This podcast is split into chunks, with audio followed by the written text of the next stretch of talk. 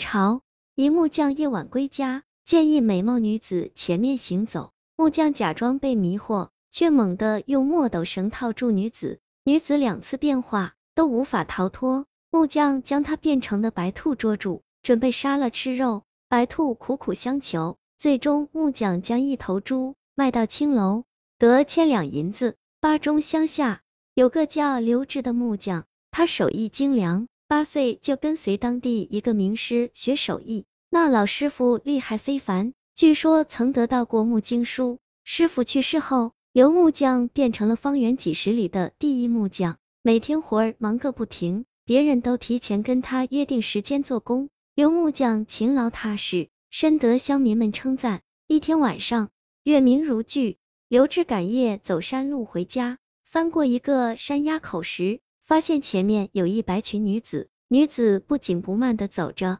这女子身材苗条，但刘志总觉得有些怪异。那女子和他保持着丈许距离，刘志走得快，他就走得快；刘志走得慢，他便走得慢。刘志意识到不对。摸出随身带着的墨斗，将墨绳拉出，缠在右手上。接着他一下停了下来，那女子便也停下。女子缓缓转过身，露出绝美的妖艳面容。刘志一呆，不受控制的向那女子走去。女子微微一笑，对刘志的表现很满意。刘志走到她面前时，那女子自言自语说：“不错的家伙，身子结实，块头不小，这精魂够我饱餐一顿。”这时，原本发呆的刘志突然一口血从嘴中喷出，喷了面前女子一脸，接出垂下的右手猛然一伸，那结实的墨绳一下套住了女子脖子。原来刘志早发觉此女有问题，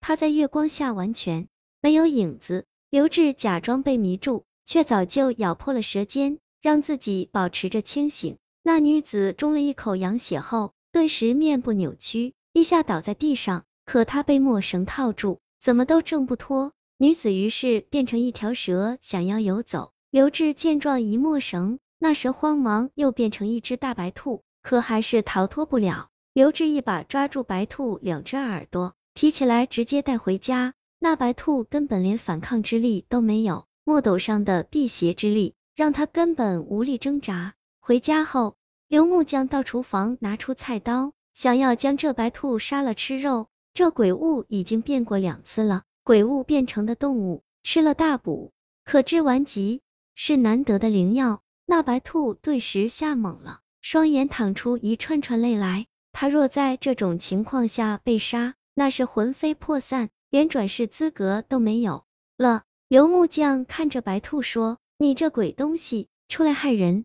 今天幸好遇到的是我，若是遇到其他人。”不就给你害了？今天你落到我手里，还有什么好伤心的？那白兔听了此言，连忙开口说：“大哥，别这样，求你放过我吧，对我做什么我都同意的，我心甘情愿侍候你，会让你无比快乐，比杀我更有用啊！”刘志说：“大胆鬼东西，还想骗人？别以为我不知道，男人与女鬼同欢，虽然当时与人无异，但七七四十九天后。”必定一命呜呼，当我是三岁小孩吗？刘志说完，一下把白兔按在地上，就要下杀手。白兔哭着说：“大哥，你放过我吧，我可以为你带来财富，保你一世荣华富贵。你这样杀了我，除了吃几块肉，真的没有什么好处啊。”刘木匠停了下来，心中一想也是，虽说这兔肉不错，但顶多就炖一锅，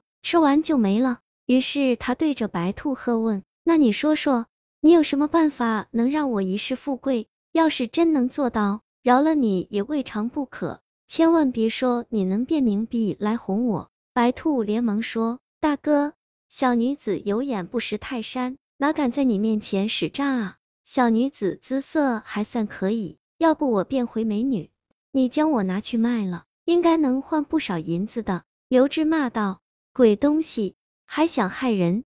要不能害人的法子，还可以一试。你既然没有办法，那就受死吧。白兔又说：“不是啊，大哥，我不是说直接变成美女害人。大哥想必也知道鬼物三变，我只用了两次，若第三次变化后就不能再变了。第三次变化，若是以活物作为依托编出来的人，就和真的一样，也不会害人的。刘志倒没听说过，那白兔连忙发誓，说他讲的都是真的，不然不得好死。刘志想了一想，说这样呀，我家也没什么活物，后面圈里有一头猪，你能钻到猪身里，再变成美女吗？这样变出来的女人，应该不会让男人折寿吧？白兔连忙点头，说：“的确不会，这样变化的女人和常人没有差别了，只是寿命不长，大概只能活两三年。”就这样谈妥了。刘志抓着白兔来到后屋猪圈里，解开墨绳，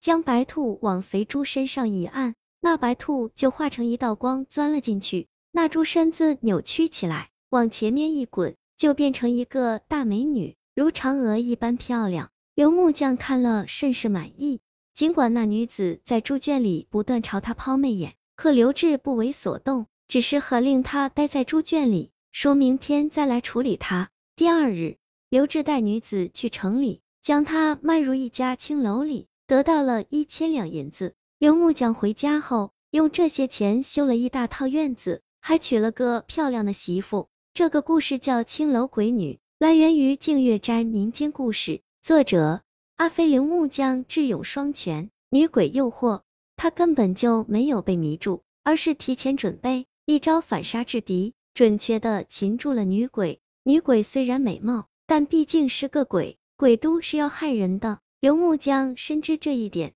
将这给卖了千两银子，也算是十分妥当的处理方法了。